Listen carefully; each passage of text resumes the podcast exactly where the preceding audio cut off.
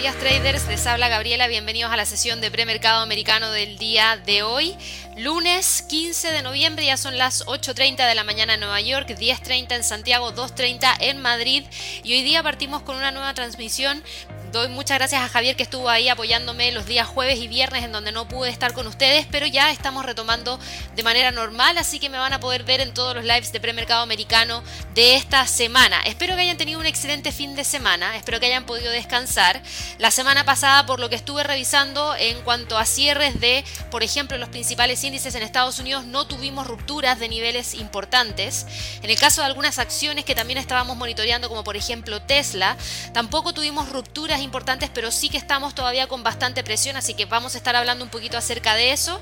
Les voy a estar comentando también un poco acerca de lo que ha estado ocurriendo con el tema de la pandemia, porque finalmente ya se está declarando la cuarta ola en Europa y eso podría traer de vuelta nuevas restricciones. Estamos viendo que hay países que están tomando decisiones súper duras respecto a confinamientos para aquellas personas que no han recibido una vacuna. Hemos visto que hay otros países que han estado tomando otro tipo de medidas que son bastante estrictas, como fue en el caso de China. Entonces hay que ver qué es lo que podría ocurrir eventualmente en Estados Unidos. Esto obviamente que genera incertidumbre dentro de los mercados, unido también con una reunión que se llevó a cabo entre el presidente de Estados Unidos y el presidente de China, en donde también hay un poquito de eh, incertidumbre respecto a lo que pueda ocurrir a partir de este evento.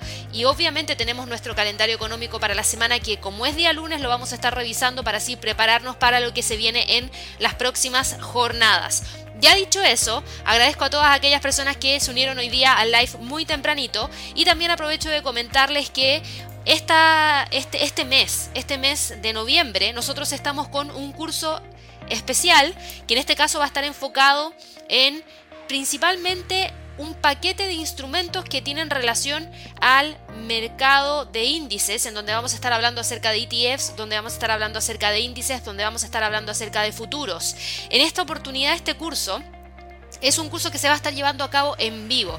Está compuesto de cinco sesiones y en cada sesión se van a ver temas específicos. Por ejemplo, el día miércoles primero de diciembre, que es cuando se lleva a cabo esta sesión, van a poder aprender acerca de acciones versus carteras e índices. Se les va a hablar acerca de qué son las índices, qué son las acciones, qué son los ETFs, por qué los profesionales prefieren invertir en índices o en ETFs en lugar de acciones, que eso pasa mucho.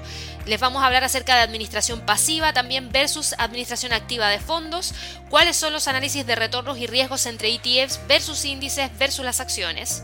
El jueves vamos a hablar acerca de cuándo operar futuros y cuándo operar cash. Yo sé que muchos en Estados Unidos están operando futuros, sé que algunas personas en Latinoamérica también se van hacia ese lugar y la verdad es que hay una gran diferencia entre los índices cash versus los futuros y nosotros les vamos a explicar cuál es esa diferencia, donde principalmente se habla respecto a temas de swaps, spreads y obviamente también el avance del tiempo. Vamos a hablar acerca del cálculo del punto de break-even, discriminación de estrategias de corto, mediano y largo plazo. El viernes 3 de diciembre vamos a hablar acerca de ETFs específicamente porque los profesionales los están usando cada vez más. Hay ETFs relacionados a sectores específicos de la industria respecto a, por ejemplo, ETFs enfocados en regiones en particular, a países en particular eh, por ejemplo, ETFs ligados a las criptomonedas, ETFs ligados también a la industria del cannabis, ETFs también ligados, por ejemplo, a temas relacionados a energías renovables, que también creo que eso es algo bastante interesante. También tenemos ETFs enfocados en, por ejemplo, turismo y viajes. Entonces, les vamos a hablar acerca de la evolución de los ETFs, cuáles son las ventajas para reflejar opiniones de mercado, cuáles son los balances de riesgo, recompensas y costos que significan invertir en este tipo de activos.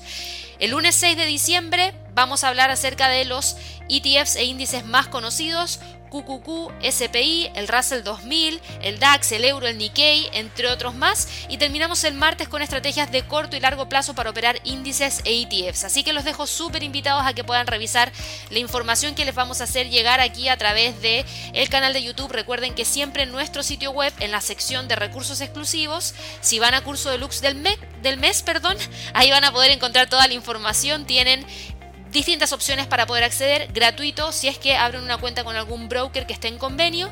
Tienen un descuento de un 50% si es que ya tienen una cuenta real con algún broker que esté en convenio o pueden realizar la compra directamente del curso con el enlace que está ahí en el sitio web. Así que los dejo invitadísimos para que puedan revisar la información y también traten de participar. Creo que es una muy buena manera de terminar este año 2021 y prepararse para lo que se viene en el año 2022, donde comenzamos a ver ya reforzamientos de algunas tendencias que habían empezado a formarse durante este año 2021 y que podrían continuar durante el año 2022 y al operar a través de índices a través de ETFs se podría continuar con esas tendencias que se venían viendo ya desde este año. Así que ya dicho eso, Aprovecho también de dejarlos a todos súper invitados a que puedan suscribirse a nuestro canal de YouTube. Recuerden darle clic a la campanita de notificaciones. Recuerden regalarnos un like para que así sigamos creciendo.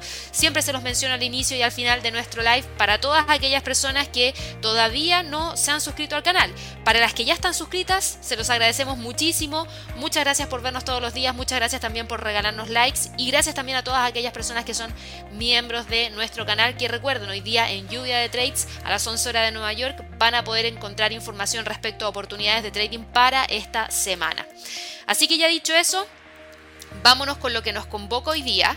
Ya vi que hay varios comentarios aquí a través del chat, así que ahí los vamos a estar revisando también. Voy a tratar de avanzar para que podamos ir rápidamente a evaluar las preguntas que me están haciendo llegar a través del chat y para que así no quede ninguna sin responder. Así que nos vamos a ir de inmediato con lo que ha estado ocurriendo dentro de las bolsas. Vamos a partir esta semana hablando acerca de eso.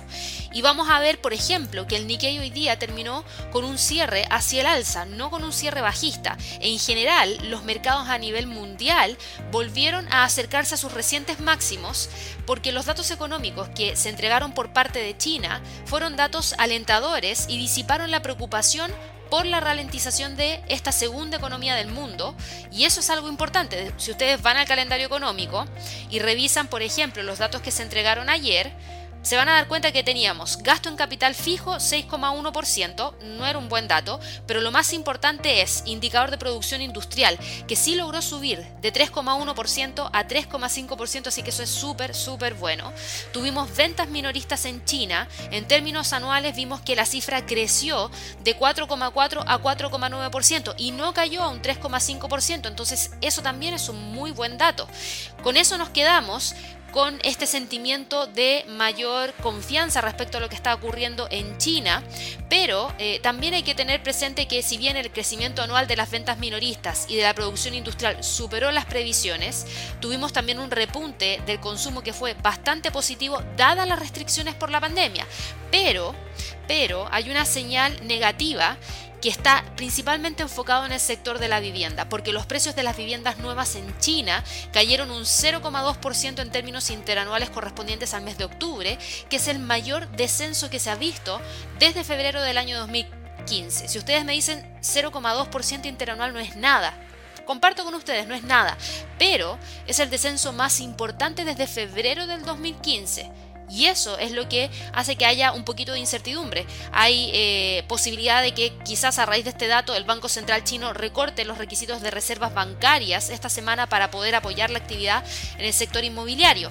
Ahora, si bien esta es una noticia que no es tan positiva, como fue más o menos mixto, prácticamente no impactó ni en el Nikkei ni en el Hang Seng, porque si ustedes se fijan en el Hang Seng hoy día estaba con una vela que terminó cerrando con un alza de 0,25%.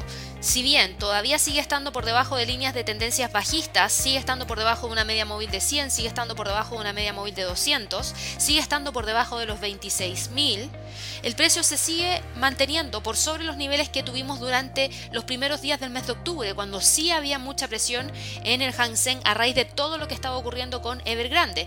Como eso ha empezado a disiparse un poco, se ha calmado un poco el mercado y hemos tenido estos muy buenos datos provenientes desde China con un mal dato que tiene que ver con los precios de las viviendas, ahí se genera este movimiento que si bien es alcista, la vela de hoy día claramente se ve reflejado que el precio estuvo en un máximo en 25.483 y no fue capaz de mantenerlo, por el contrario, incluso terminó cerrando por debajo del precio eh, del precio máximo y de hecho por debajo del precio de apertura. Sin embargo, como estuvo por sobre el precio de cierre del día anterior, por eso terminamos hablando de que el instrumento terminó con un alza de 0,25%. Y esto se traslada hacia Europa, en donde en Europa estamos viendo al Eurostox, al DAX, al IBEX, al FTSE, al CAC 40, todos moviéndose hacia el alza. Tenemos al Eurostox alcanzando un nuevo máximo histórico, el Eurostox 50. Hoy día ya rompió fíjense, ya rompió el 50% del retroceso de perdón, de la expansión de Fibonacci en 4374, lo que es súper bueno porque recuerdo la semana pasada que veníamos siguiendo muy de cerca esta zona y eventualmente estábamos esperando que el precio se mantuviera con la tendencia alcista y generara la ruptura de la resistencia. Y estábamos esperando eso dado que el precio no fue capaz de romper los 4.320, que era el soporte. Y efectivamente llegó ese alcance de ese nivel la semana pasada, Hoy día el precio rompe y continúa con el alza, por ende nuestro próximo nivel de resistencia para poder continuar con este movimiento serían los 4.400.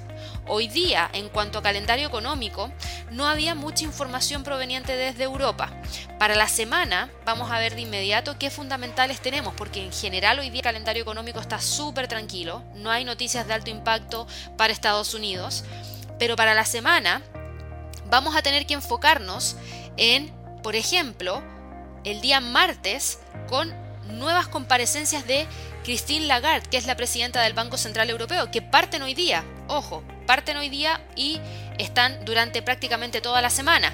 El miércoles vamos a tener cifras relacionadas a inflación en la zona euro, donde podríamos tener un alza significativa y eso podría poner en riesgo en cierta medida toda la política flexible que está entregando el Banco Central Europeo.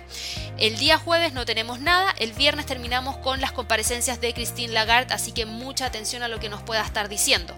Ahora, fíjense en esto, tenemos al Eurostox con estos máximos históricos en 4.383, que es más o menos donde está cotizando ahora. Si continúa con el alza, el próximo nivel estaría en 4.400 al ser doble cero. Hemos tenido harta información, eh, hemos tenido hartos movimientos provenientes desde Europa y eso tiene que ver específicamente con el tema de la pandemia, en donde no nos, no nos ha, iba a decir, no les ha ido tan bien, la verdad, y eso es lamentable porque sí que ha continuado la cantidad de contagios que se han estado viendo en algunos países en específico de Europa, en donde nosotros podemos fijarnos en la curva de Alemania. Y la curva de Alemania claro que asusta, porque es una curva muy pronunciada hacia el alza, se parece a lo que fue en su momento la curva del Reino Unido. Y se supone que Alemania ha logrado contener la pandemia en sus distintas olas y ha tenido una tasa de vacunación también interesante, pero no estamos viendo que esté teniendo un impacto positivo. De hecho, estamos viendo un fuerte contagio y esto puede venir provocado principalmente por la variante Delta. De hecho, muchos consideran que eso es lo que está ocurriendo actualmente en estos países. Si ustedes se fijan, Alemania es el, país que tiene la curva más marcada hacia arriba. Después tenemos a Francia que vuelve a subir, Italia que vuelve a subir, España se mantiene bajito. Fíjense que ellos tuvieron alzas importantes en el pasado que ahora no se están viendo y que sí se están viendo en Alemania. Entonces, creo que ahí tenemos un tema súper importante. En cuanto al Reino Unido, el Reino Unido nunca ha dejado los niveles altos en cuanto a contagio y como están tan cerca algunos países, eh, se genera esta, este contagio mayor. Tuvimos también información que generó algunos eh, retrocesos por parte de algunas compañías que cotizan en la bolsa de Londres, como por ejemplo Glencore, Rio Tinto y Anglo American, que estaban con retrocesos hoy día entre 0,9 y un 1,3% porque los observadores de las conversaciones de la ONU sobre el clima se pusieron un poco nerviosos el día sábado de este, este recién pasado, cuando los representantes de Estados Unidos y la Unión Europea se reunieron con sus homólogos de China e India para discutir parte del lenguaje del acuerdo en torno a la eliminación gradual del carbón. La verdad es que no se llegó a un consenso muy rápido y eso generó ciertas presiones bajistas por parte de Glencore, por parte de Río Tinto, por parte de Anglo American que yo les menciono. Tenemos eso por un lado, que genera cierta presión bajista dentro de la bolsa, y por otro lado tenemos a Austria, que se convirtió en el primer país europeo en restablecer un nuevo confinamiento. Pero en esta oportunidad ese nuevo confinamiento es para personas no vacunadas y de hecho pusieron este confinamiento y pusieron a millones de personas no vacunadas bajo este confinamiento en medio de tasas de infección récord que tiene el país. Por otro lado, también conocimos que tenemos a Philips que está retirando ventiladores por el uso de piezas que contienen una espuma potencialmente peligrosa. Y a raíz de lo mismo, la acción de Philips hoy día está cayendo un 8,5% y lo vamos a ver de inmediato. Philips, tenemos por acá. Eh, un segundo, a ver si encuentro el ticket rapidito. Philips. Acá está. Esta es la caída que está pegando Philips. Una caída muy potente, más de un 9% en la bolsa de Milán. Y eso es porque están realizando este retiro de los ventiladores por uso de piezas que contienen una espuma potencialmente peligrosa. Este es un fabricante de equipos médicos y anunció que estaba en discusiones con los reguladores estadounidenses tras una nueva inspección de una de sus instalaciones donde se encontró esta información. Tenemos también movimientos importantes por parte de otra compañía que también transa en Europa, que es Airbus. Y Airbus, eh, fíjense, Airbus hoy día está con un movimiento hacia el alza de más de un 2%. ¿Por qué? Porque recibió un pedido multimillonario de 255 aviones de pasajeros A321 de la cartera de la aerolínea de Indigo Partners. Súper bien, 255 aviones ya vienen en... Eh, proceso de producción, etcétera, porque van a realizar esta venta.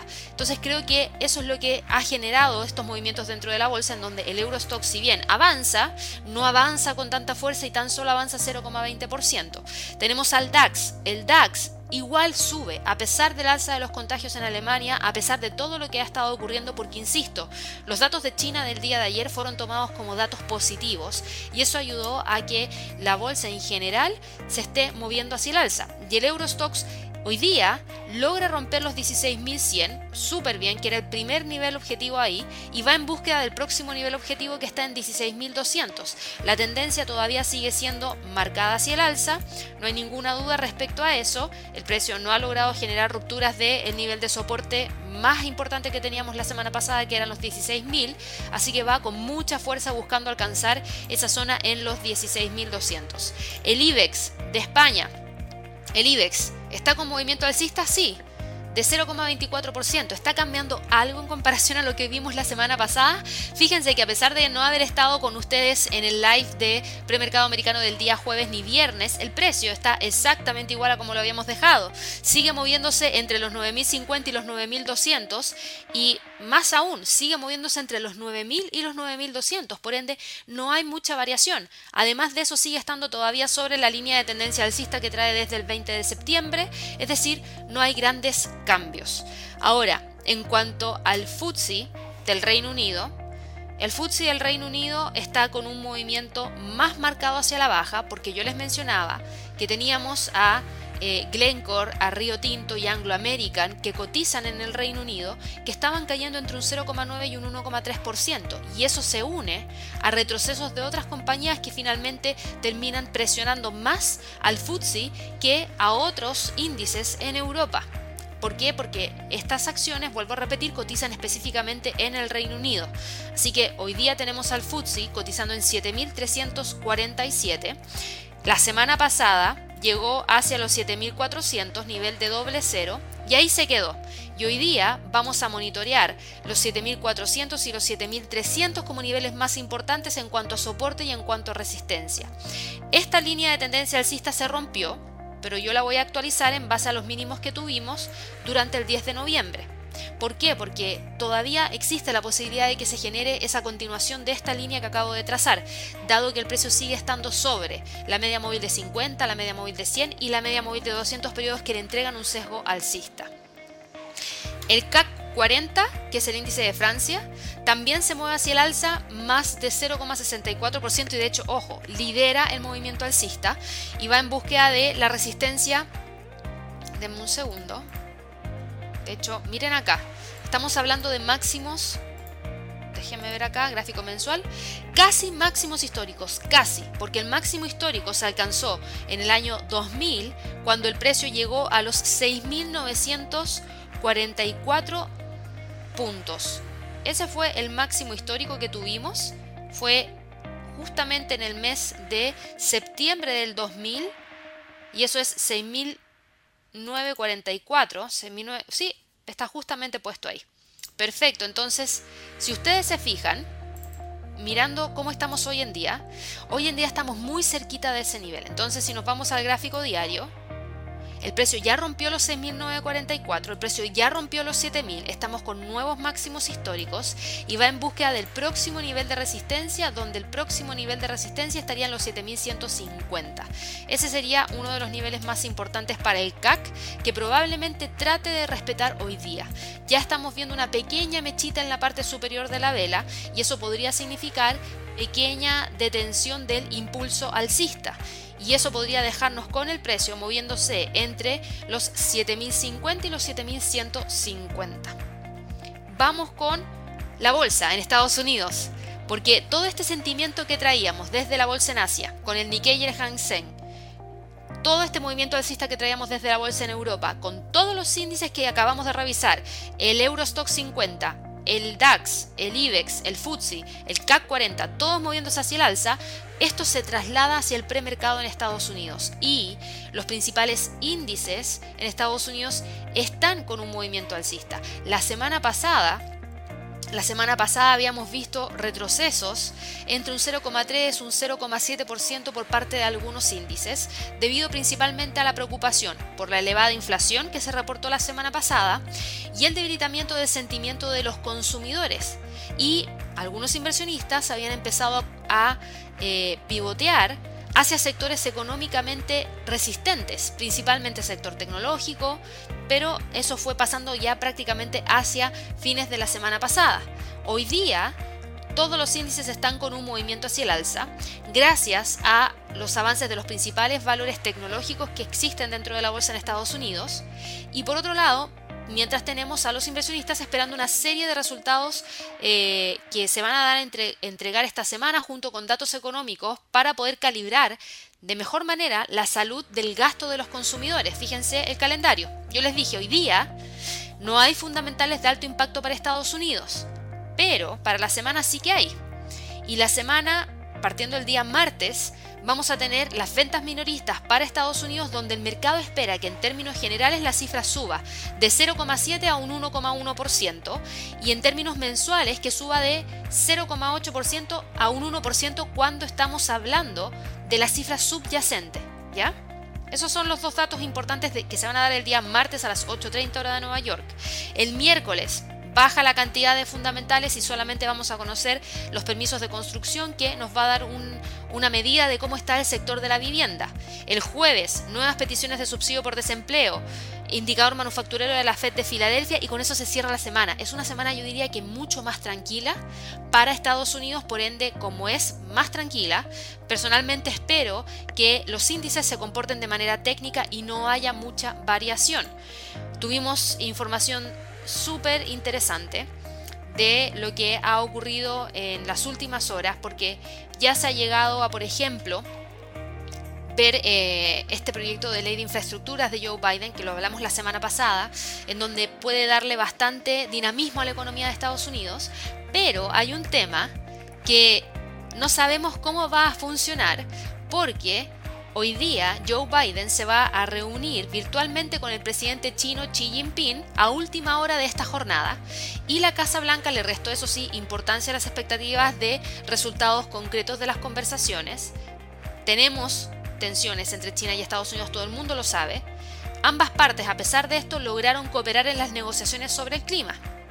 Por ende, tienen puntos que ceder, es decir, no hay tanta tensión. Sin embargo, es posible que los dos líderes no se centren ahora en los asuntos internacionales y China, recuerden que sigue tratando de controlar las consecuencias de una crisis inmobiliaria interna, mientras que Joe Biden se está enfrentando a una caída de sus números en las encuestas ya que su histórico paquete económico sigue atascado en el Congreso y se enfrenta a la creciente presión para que tome medidas sobre los precios del petróleo. Entonces, tenemos todavía estas tensiones. Pero aparte de eso, hoy día no hay nada más interesante que podría impactar a la bolsa en Estados Unidos. Por ende, es muy probable que todos los índices se mantengan operando bajo el mismo sentimiento que se está trayendo hasta ahora. Y eso es un sentimiento más marcado hacia el alza. Tenemos a los valores de las FAN de gran peso en el mercado, que subían entre un 0,1 y un 0,8%, tenemos a, y aquí sí se ve interesante, vamos a ir a ver a Facebook, Meta Platforms. Y Meta Platforms se pegó una alza súper importante el viernes de la semana pasada, subiendo más de un 4%. Y hoy día, si nosotros vamos a mirar el precio de premercado, de Meta Platforms, fíjense que el precio de premercado de Meta Platforms está en 344 dólares con 12 centavos. Sube ya en el premercado 0,95% y creo que eso es bueno. ¿Qué significa? Significa que, déjenme eliminar esto que solamente causa ruido y no nos ayuda en nada. Pero esto significa que el precio es capaz de mantenerse sobre los 315 y lo que ocurrió el día 27 de octubre fue un falso rompimiento y, por otro lado, el precio se mantiene entre la media móvil de 50 y la media móvil de 200. Ahí venía operando, pero con el alza de hoy día y al cotizar en 344, estaría dejando de lado la media móvil de 50 y eso da una posible oportunidad de que el precio vaya a buscar los 347.50, que es esta zona que está acá. Entonces, para el día de hoy, lo que tenemos que monitorear es ver si es que el precio, una vez que abra la bolsa en Estados Unidos, logra continuar con la senda alcista y trata de alcanzar los 347.50. Como no hay muchos fundamentales, quizás se mantenga ahí a la espera de ver si es que mañana o pasado mañana sí logra generar la ruptura, pero en este momento pinta bastante bien y estaría quedando nuevamente sobre la línea de tendencia alcista que traía de largo plazo, largo, largo plazo desde los mínimos que se tuvieron en marzo del 2020. Así que creo que hay que monitorearla porque es una de las principales empresas dentro de las FAN que está con un gran movimiento hacia el alza. Ahora, tenemos a Facebook operando de esta manera, pero ¿qué pasa con Tesla? Y vamos a revisar a Tesla. Y si ustedes se fijan, Tesla está hoy día cotizando con una caída de 2,22% y eso nos deja en torno a los mil dólares con 10 centavos. Yo les dije, la semana pasada el precio tuvo un gran retroceso con el tema de la venta de las acciones de Elon Musk, ¿cierto? Y claro, el día 9 de noviembre cayó casi un 2% y nos dejó muy cerca de los mil. Finalmente el precio desde los mil logró moverse hacia el alza, por ende muchos respiramos y dijimos, ok, ahí se detuvo la caída. Sin embargo, el día jueves volvió a retroceder el día viernes terminó cerrando con una caída de 2,83% y ahora en el premercado sigue cayendo, 2,17%. Creo que para Tesla hay que prestar mucha atención, sobre todo a los 1000, porque si llega a romper los 1000, los 900 va a ser el próximo nivel de soporte que trate de ir a buscar. Ahora, ¿qué es lo que ha estado pasando con Tesla? Recuerden que, aparte de toda esta historia que yo les mencioné, hemos tenido información durante el fin de semana de esta compañía. Y esa información que hemos tenido durante eh, este fin de semana, primero hay que entender que Elon Musk se deshizo de un total de 6.900 millones de dólares en acciones de este fabricante de vehículos eléctricos. Y las acciones ya han perdido unos 187 mil millones de dólares en valor de mercado durante la semana pasada.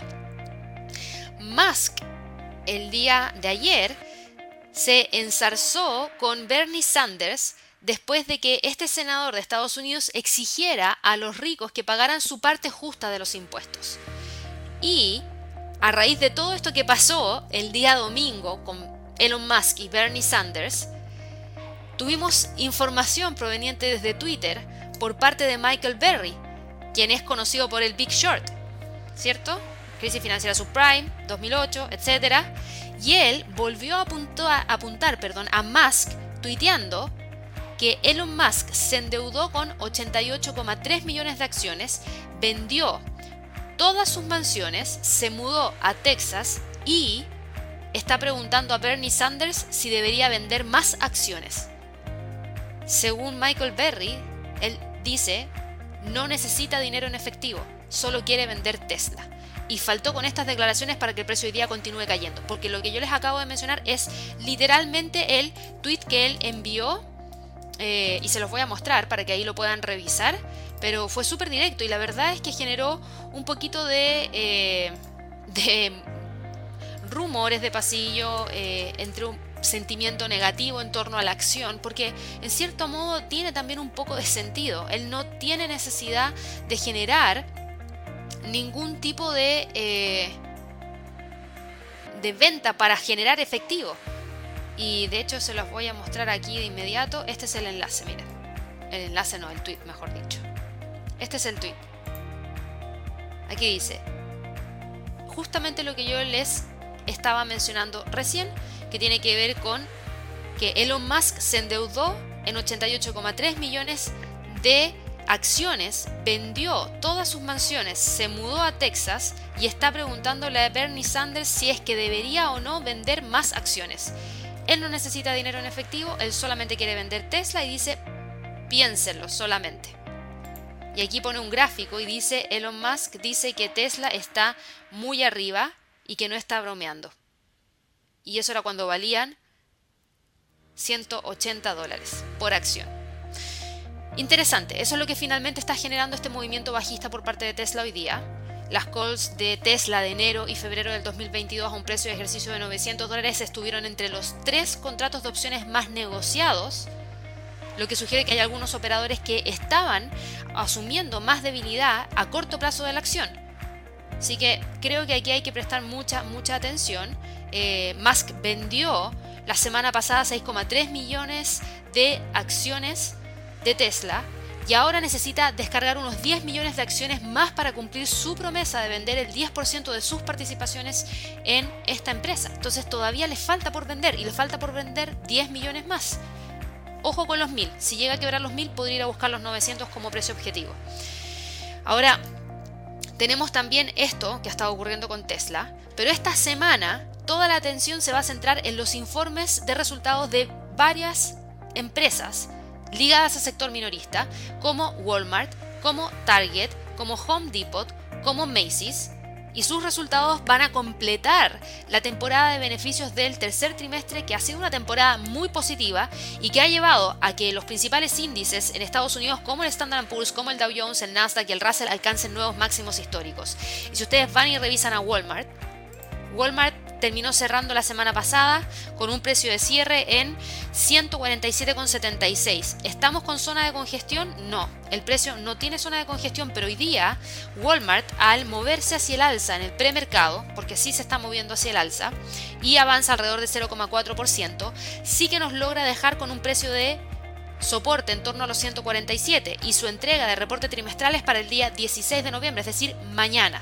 Mucho ojo ahí con Walmart porque si es que llega a generar la ruptura de los 147 hacia abajo, el próximo nivel de soporte por Fibonacci está en 145,21 y si por el contrario entrega un muy buen reporte de ganancia trimestral y toma los 147 como punto para despegar, el precio podría ir a buscar los 152 que es la próxima resistencia.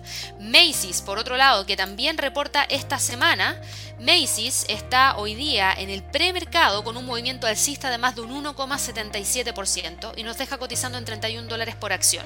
Para Macy's sí tengo una zona de congestión que está prácticamente entre los 29,67 y los 32 dólares por acción. Esa es la zona en la cual ha estado oscilando durante la semana pasada y podría tratar de respetarla hasta que entregue su reporte trimestral, que es el día 18 de noviembre. Eso es ya más tirado a fines de esta semana y estamos hablando de que tendería a ser el día jueves 18 de eh, noviembre. Así que mucha atención con estas dos acciones que es lo que va a tener el foco de atención para esta semana. Y en cuanto a movimientos que se están dando justamente ahora, en el premercado una de las acciones que ha estado presentando mejor movimiento es Boeing, que hoy día está subiendo más de 2,6% en el premercado, y esto sí que es interesante porque tuvimos anuncios importantes por parte de Boeing. Eh, la compañía de hecho sube, la acción, perdón, sube 3,19% y cotiza en 228 dólares por acción, es decir, acá arriba.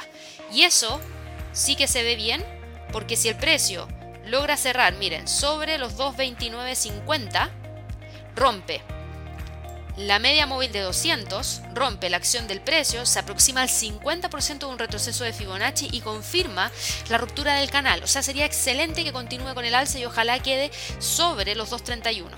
¿Y qué es lo que está pasando por parte de Boeing?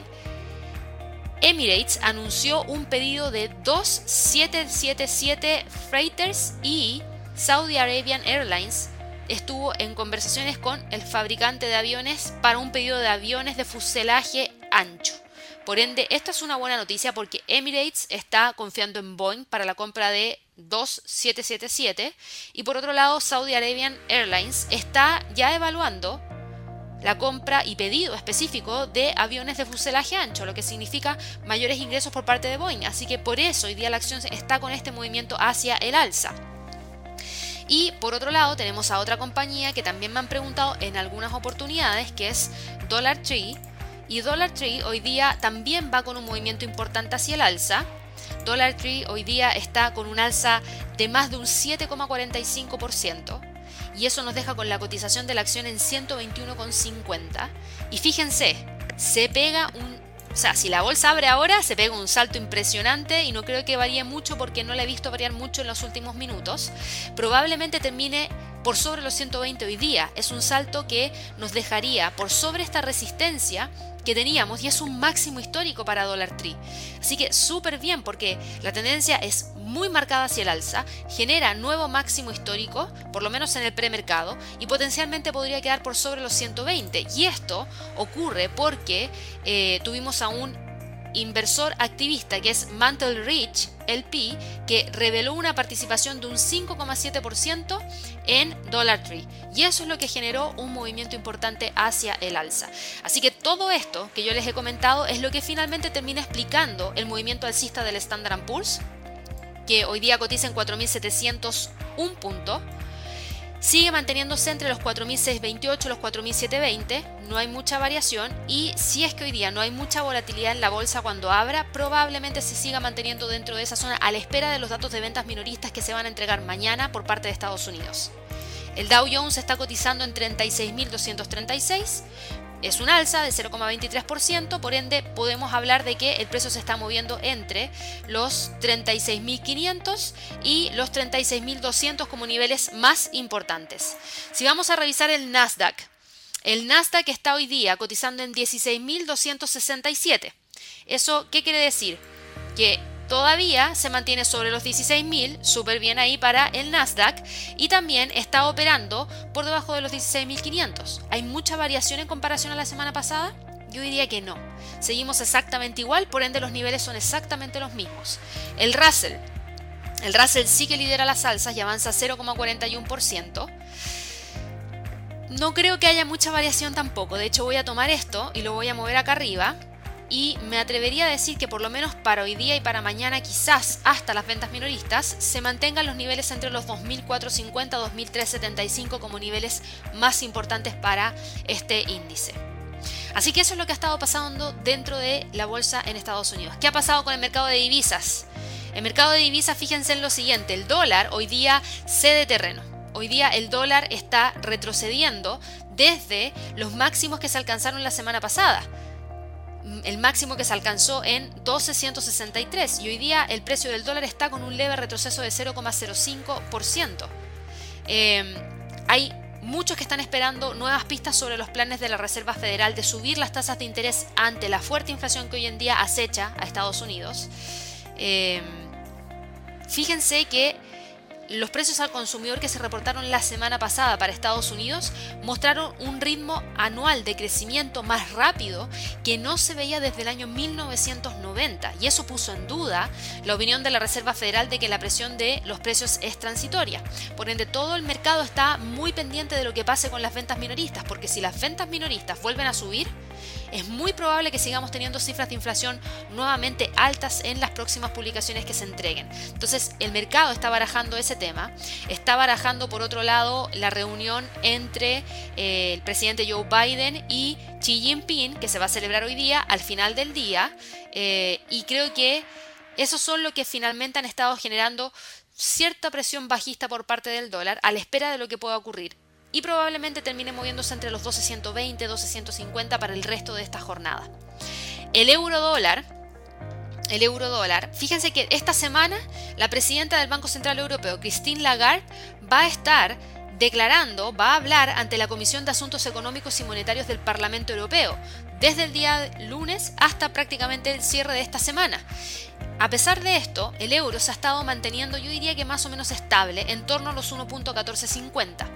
¿ya? Eh, todavía mantiene línea de tendencia bajista. Lo que sí varió es que la semana pasada sí vimos que el precio había sido capaz de romper esta zona de congestión e incluso romper los 1.15.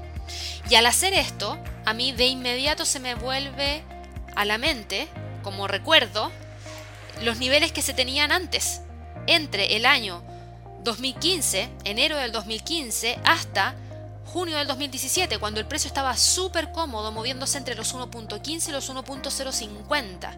Y si yo veo la vela mensual, en este momento la vela mensual, que justo estamos a mitad de mes, está mostrando una fuerte presión bajista. Y en gráficos mensuales tenemos una línea de tendencia bajista que se trae desde junio del 2021 que se respeta súper bien.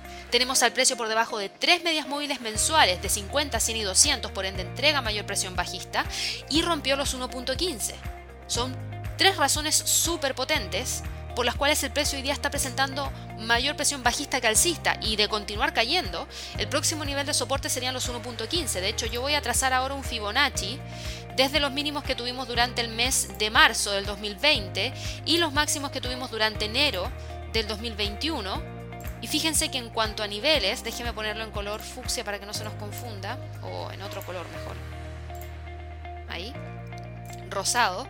Fíjense que el precio ya rompió el 50% del retroceso de ese Fibonacci y el próximo nivel está en 1.13. Ahí convergen dos Fibonaccis. Entonces, Presten mucha atención porque estamos hablando de que el precio podría continuar sin ningún problema hacia el nivel psicológico de los 1.14 y luego de eso ir a buscar el próximo nivel de soporte más o menos en torno a esta zona que es justamente donde tenemos el nivel, estos dos niveles de Fibonacci y un nivel psicológico que está en los 1.3. Así que para el euro dólar hay más presión bajista que alcista a pesar de que hoy día se esté tratando de mantener en torno a los 1.1450. Si el, si el dólar llega a subir, el euro con mayor razón va a continuar con el retroceso. La libra dólar, por otro lado, después de haber tocado su nivel más bajo, eh, si ustedes se fijan, de este año frente al dólar, después de haber hecho esto la semana pasada, también se estabilizó y se estabiliza en torno a los 1.3425. Eh, tenemos una semana súper cargada de eventos fundamentales para el Reino Unido, así que mucho ojito ahí. Tenemos mañana ingreso promedio de los trabajadores con bonos incluidos y la evolución del desempleo, es decir, datos de mercado laboral para el Reino Unido. Dato súper importante. El miércoles, cifras de inflación para el Reino Unido. El día jueves estamos un poquito más tranquilos, pero sí tenemos datos para Estados Unidos y el viernes cerramos con ventas minoristas para el Reino Unido, así que presten mucha atención porque podríamos tener mayor volatilidad por parte de la libra esterlina. En este momento es muy probable que el precio termine cerrando la vela entre los 1.3450 y los 1.34, pero de que sigue teniendo tendencia bajista, la sigue teniendo. El próximo nivel de Fibonacci lo tenemos en 1.34,69, así que mucha atención.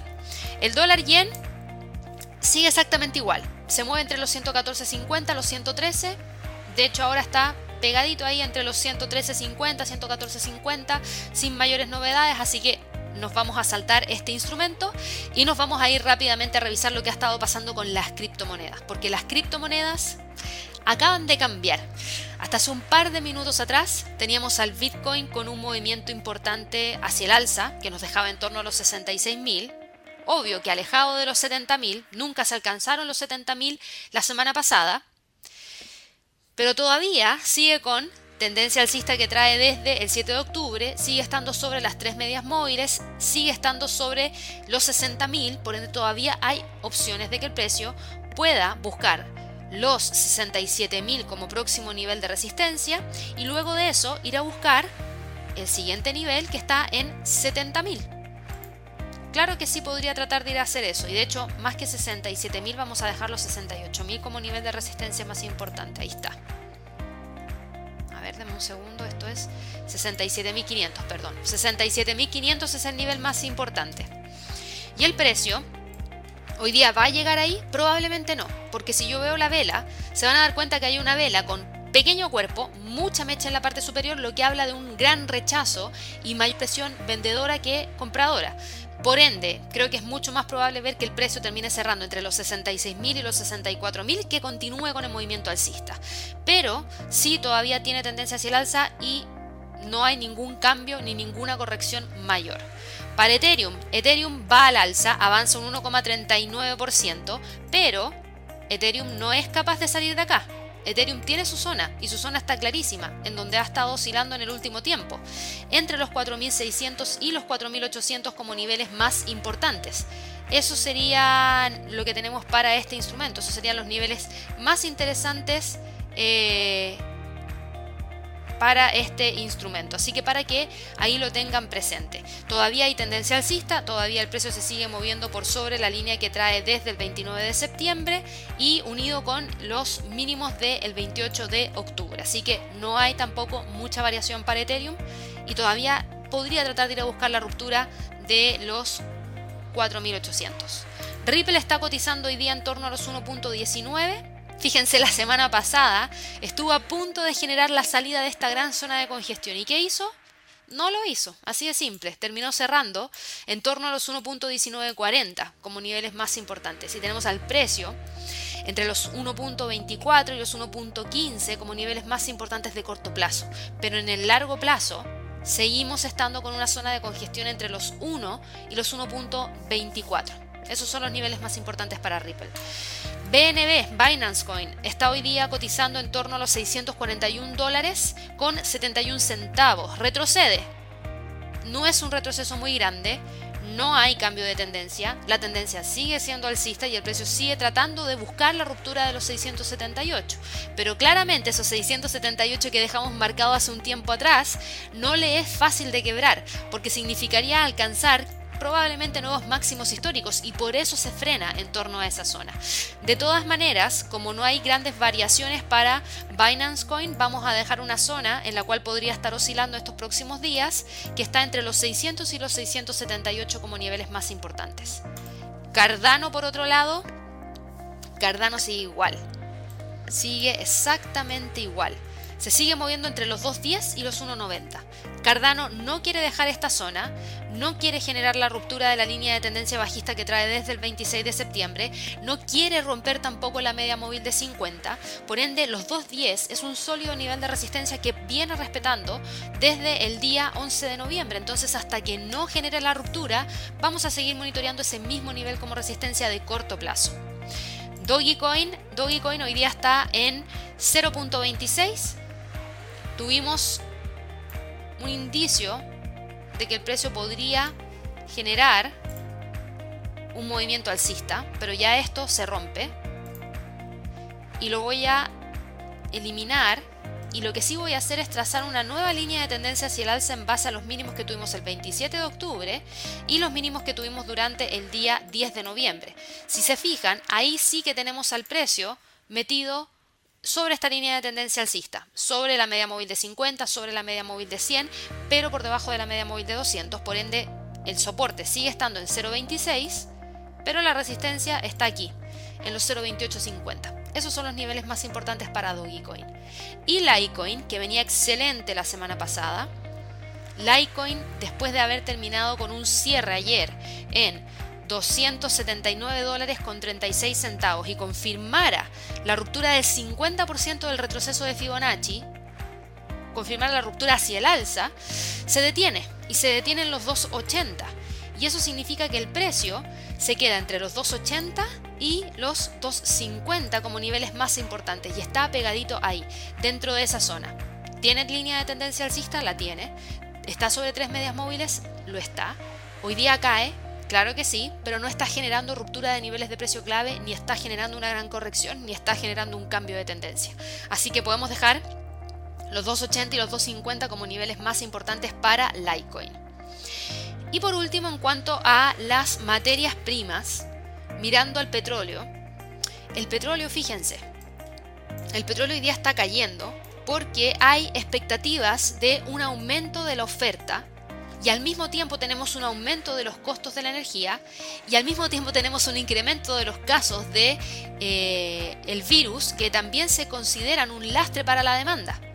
Mientras más alto están los precios, la gente más opciones va a buscar para tratar de no consumir eso que está tan caro y que hoy día les, les está restando dinero de su bolsillo para poder realizar otras cosas. Hay personas que, por ejemplo, aquí lo hemos visto durante el fin de semana en Chile, que están migrando del uso del automóvil al uso de un scooter eléctrico.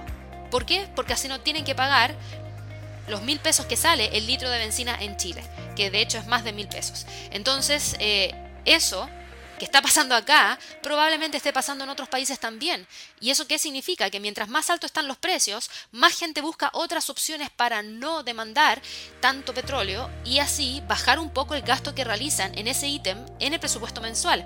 Porque si es que los sueldos no suben, y eso sí sube, hay menos dinero disponible para otras cosas que también necesitan. Entonces dicen, ok, bajo un poco esto, empiezo a caminar, empiezo a andar en bicicleta, no lo sé, pero podrían ser las opciones y eh, eso implica menor demanda. Entonces tenemos eso por un lado, tenemos el aumento de los contagios en Europa, confinamientos en Austria, nuevas medidas restrictivas en China, que obviamente generan potencial menor demanda de combustible también y al mismo tiempo una mayor oferta de eh, petróleo. Los mercados han estado eh, bastante movidos en el último tiempo. Hay mucha especulación de que la administración del presidente Joe Biden podría liberar petróleo de la Reserva Estratégica de Petróleo de Estados Unidos para así enfriar rápidamente los precios. Las empresas energéticas de Estados Unidos añadieron equipos de perforación esta semana equipos de perforación de petróleo y de gas natural por tercera semana consecutiva. Y eso recuerden que ustedes lo pueden ver. Los días viernes se reporta este dato a través del informe que nos entrega Baker Hughes. Y si nosotros vamos a revisar, déjenme poner acá todo esto, vamos a revisar ese reporte, se van a dar cuenta que en este informe que nos entrega Baker Hughes, que esto es viernes 12, pusimos noticias, ahí está. Deme un segundo, acá está.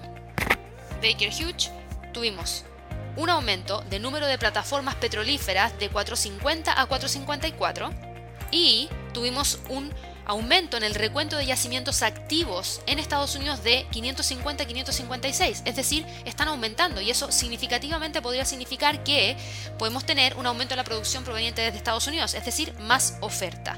Hay precios del crudo que están rondando los máximos de los últimos 7 años y eso llevó a algunos perforadores a volver al pozo literalmente ven un precio atractivo y dicen, bueno, es hora de encender la maquinaria y volver a perforar y volver a extraer petróleo porque me conviene este precio en el cual está. Entonces, eso obviamente que genera mucha incertidumbre. Tuvimos también a la empresa rusa Rosneft, la segunda mayor petrolera del mundo por su producción, después de Saudi Aramco, que advirtió el viernes de la semana pasada de un posible superciclo en los mercados energéticos mundiales, lo que aumenta la perspectiva de precios aún más altos ya que la demanda supera la oferta. Entonces, eso, para ustedes, muchos dirían, ok, ese es un dato que debería generar movimiento alcista. Sí, pero no, porque les acabo de mencionar, mientras más alto esté el precio del petróleo, más opciones o alternativas va a tomar la gente para no consumirlo, porque está muy alto y ya no lo pueden pagar. Y eso significa menor demanda, en un momento en el cual vuelven los confinamientos probablemente, en un momento en el cual hay más producción proveniente desde Estados Unidos, entonces eso genera presión bajista. El precio cerró la semana pasada por debajo de los 81, por debajo de los 81, sí, bien digo, 81, y ahora está incluso rompiendo los 80, por ende el próximo nivel de soporte está en 70 y... Eso es un 61.8% de un Fibonacci, está en 79 dólares por barril y desde ahí podría buscar los 78. En cuanto al oro, fíjense el oro. El oro se mantiene sobre los 1860. El dólar está depreciándose, por ende eso es tomado como ventaja por parte del oro y por eso el oro hoy día está con una leve alza. No es tan grande porque el oro no está cayendo porque el dólar, perdón, no está cayendo tanto y probablemente se mantenga entre los 1860, 1870 como niveles más interesantes. Y que bueno, con eso ya terminamos la transmisión del día de hoy. Espero que todos tengan una excelente jornada. No se olviden de suscribirse a nuestro canal de YouTube de inversiones y trading para poder acceder a mucho contenido de trading e inversiones. Todos los días hacemos este live a las 8.30 hora de Nueva York. En la tarde está Javier con un live de premercado asiático. Así que los dejo invitadísimos a que puedan participar. Suscríbanse, denle clic a la campanita para así recibir una notificación cada vez que hagamos algo nuevo dentro del canal y ojalá que nos regalen un like si es que les gusta este contenido para que podamos seguir creciendo. Que estén muy bien y nos vemos mañana en un nuevo live de premercado americano. Hasta luego.